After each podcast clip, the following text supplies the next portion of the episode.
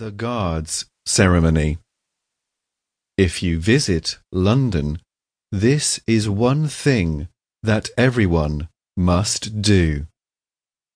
The Royal Guards have a long history, and they have been marching in a display for a number of years. In the summer months, you can watch the changing of the guards every day.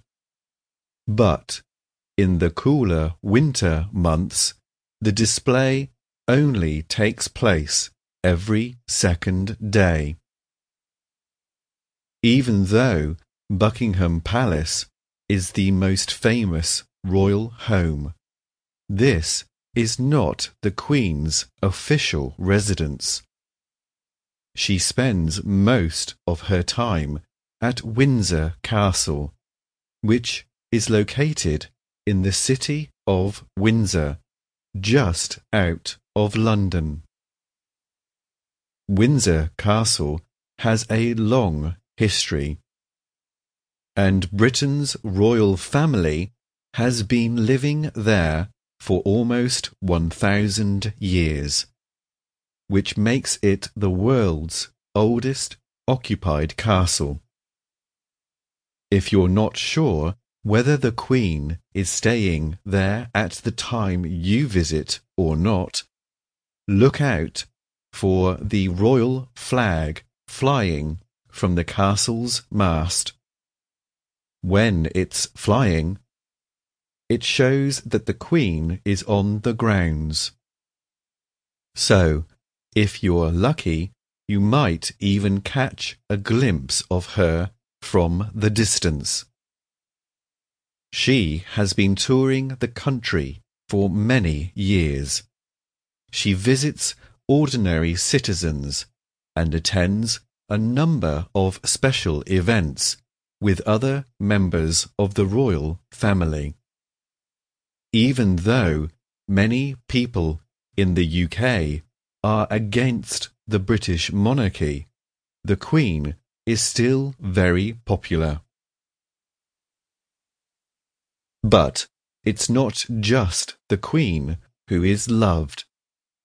Queen Elizabeth II has four children Prince Andrew, Prince Edward, Prince Charles, and Princess Anne. Her children are also famous, but probably not as famous as Prince Charles's sons and the Queen's grandsons, Prince William and Prince Harry. Prince William and Prince Harry are very popular around the world with young women. We have watched these young men grow from babies into grown adults. Ever since they were young teenagers, female fans have been following these handsome heartthrobs.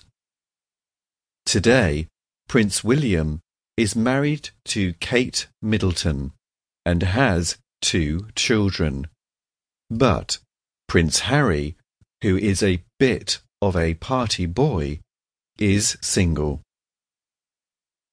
Although famous, William and Harry have always been quite shy and avoided the public eye when possible.